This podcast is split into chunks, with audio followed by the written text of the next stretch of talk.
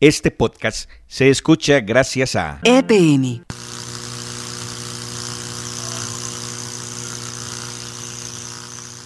En un mundo que le apuesta a la economía circular, al cuidado del medio ambiente, a tener espacios cada vez más amigables con las personas, a apropiarse de la tecnología, los territorios se van transformando para dar origen a ciudades inteligentes. Pero, ¿qué se entiende por una ciudad inteligente?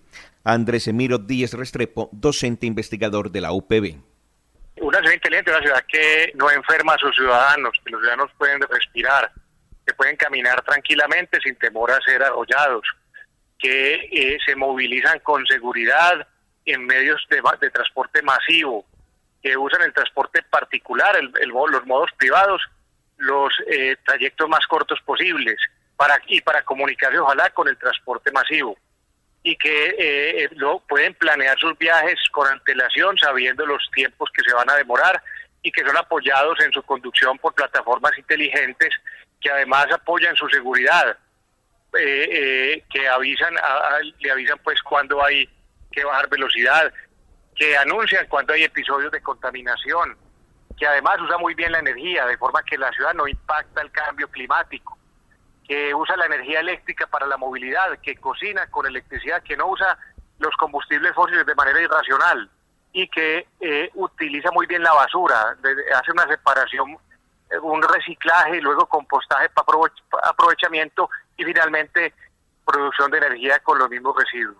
¿Y qué tanto viene avanzando Medellín como ciudad inteligente? Las decisiones más inteligentes que ha tenido Medellín como ciudad es la expansión del sistema metro y la red de transporte masivo y la manera en que se apoya pues el transporte público colectivo. Ese es uno de los elementos súper importantes, además porque el transporte masivo de Medellín rápidamente fue eléctrico es un elemento muy importante en, el, bajo impacto ambiental de la, de la tecnología. Y poco a poco se van añadiendo otras capas tecnológicas como las plataformas que permiten la gestión adecuada del tráfico, la digitalización de muchos trámites y pagos que tiene que hacer el ciudadano, que puede hacerlos desde la casa. Eso es muy importante tenerlo en cuenta. Y a futuro esperemos pues que se avance en el tema del, de la, del waste to energy, de la basura hacia la energía, el aprovechamiento mejor de los, de los residuos y que acabemos de mejorar la calidad del aire. Tenemos que, Medellín para poder una ciudad eh, eh, inteligente tiene que ser todo el año sin episodios de contaminación, un aire limpio pues para la gente. La UPB ha desarrollado su ecocampus inteligente por medio de las tecnologías de la información y las comunicaciones, donde se integran sistemas de generación de energía renovable, infraestructura de carga de vehículos eléctricos, medición inteligente y alumbrado público telegestionado, entre otras.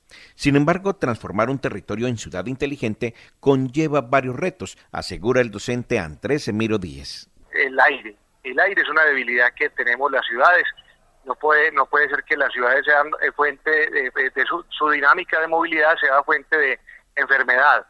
El tema de los desechos. Los desechos tenemos que aprender a manejarlos de mejor manera desde la separación el uso la reutilización y la propia producción de energía a partir de los desechos. Pero para desarrollar una ciudad inteligente es necesario tener un ecosistema eléctrico y tecnológico articulado. Por ello en Medellín se realizan ferias como FICE, evento que llega a su novena versión y el cual reúne los actores del sector eléctrico. En esta feria se han unido la empresa, la academia y el Estado. El Centro de Innovación y Desarrollo Tecnológico del Sector Eléctrico CIDED, la UPB y el Clúster de Energía son los organizadores de este evento. En Medellín, 1.200 empresas hacen parte del Clúster de Energía Sostenible, las cuales han movilizado en los últimos años 4 mil millones de pesos y hoy tienen entre sus objetivos hacer del Tren del Río un proyecto de movilidad sostenible e inteligente. Jaime Arenas Plata, director del Clúster de Energía Sostenible con esa experiencia que ha tenido el Metro de Medellín tan exitosa, donde ya hay gran cantidad de proveedores locales de bienes y servicios, se habla de más del 75%, casi el 80% son proveedores locales.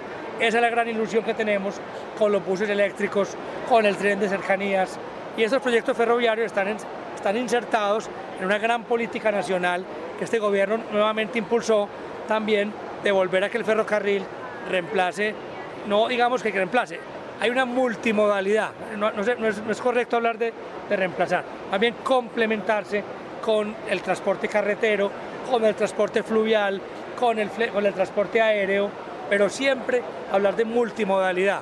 y por eso los puertos, por eso, por eso la ilusión es que a futuro Urabá, que ya por fin cerró, eh, ya va a arrancar por fin en este mes la construcción de Puerto Antioquia.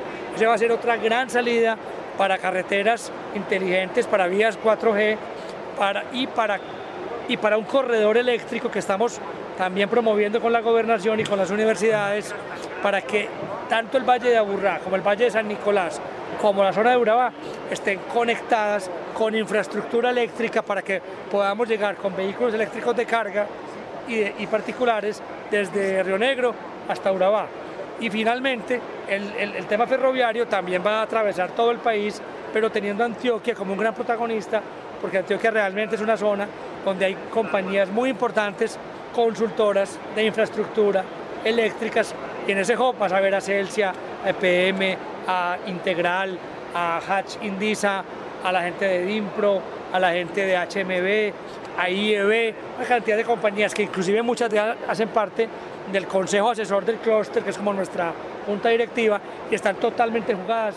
En el mercado eléctrico hay un jugador muy importante, es el operador del sistema eléctrico. En Colombia esa labor la realiza XM. Jaime Alejandro Zapata, gerente del Centro Nacional de Despacho de XM, nos habla del objetivo de este actor. Desde XM, como operadores de todo el sistema eléctrico en Colombia, armonizamos a todos los actores de la cadena. Y cuando hablamos de actores de la cadena me refiero a quienes generan la energía, a los generadores, a quienes la transportan en los diferentes niveles de tensión y a quienes la entregan a los usuarios finales, es decir, los comercializadores. Entonces nosotros cogemos a todos estos actores, digamos que aplicamos una normatividad que nos permite eh, identificar la demanda que cada día se está requiriendo en nuestro país y con base en esto, también con las ofertas de que nos entregan los generadores, digamos, buscamos la manera más óptima, económica, de calidad para entregar la demanda de energía a los colombianos. Eso significa simplemente que cada, cuando un usuario requiere prender su televisor, el televisor le prenda. O necesita prender la luz, tenga la energía para poderla utilizar. Prismian Colombia es una empresa del sector eléctrico comprometida con lo sostenible. Esta compañía desde hace 50 años provee cables, sistemas y soluciones para conexiones de energía y telecomunicaciones y ha encontrado una oportunidad en para presentar sus innovaciones. Juan Carlos Valderrama, gerente general de Prismian Colombia y Ecuador. Estamos en todo tipo de conexiones del sector eléctrico, sector de la construcción, sector de minería, de, petróleos, sector de infraestructura, eh, cables de alta tensión, de baja tensión, cables de telecomunicaciones. Así que nuestro portafolio es muy amplio y está relacionado con todo lo que tenga que ver con conectividad, llevándole energía y comunicación a familias, a comunidades y a, a, la sociedad en un todo. Aunque el talento humano del sector eléctrico está conformado en su gran mayoría por hombres, Prismian Colombia le apuesta hoy a la equidad de género en un proyecto que ha denominado Energizando tu futuro. Bueno, primero que todo es importante mencionar que la sostenibilidad para nosotros es un pilar fundamental del negocio. Es decir, que cuando hablamos de sostenibilidad, hablamos de sostenibilidad desde el punto de vista ambiental, cambio climático, cómo luchamos contra eso con nuestra tecnología y productos innovadores, pero también desde el punto de vista social, es decir, cómo podemos generar empleos inclusivos, cómo generamos más inclusión.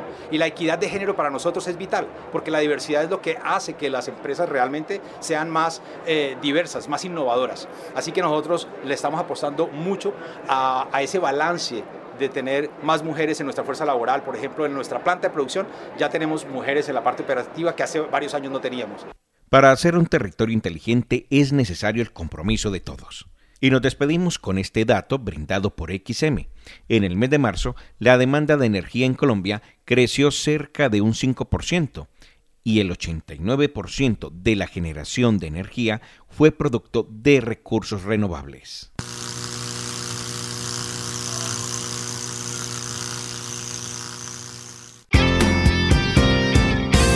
Momento Emprendedor porque las oportunidades hay que aprovecharlas.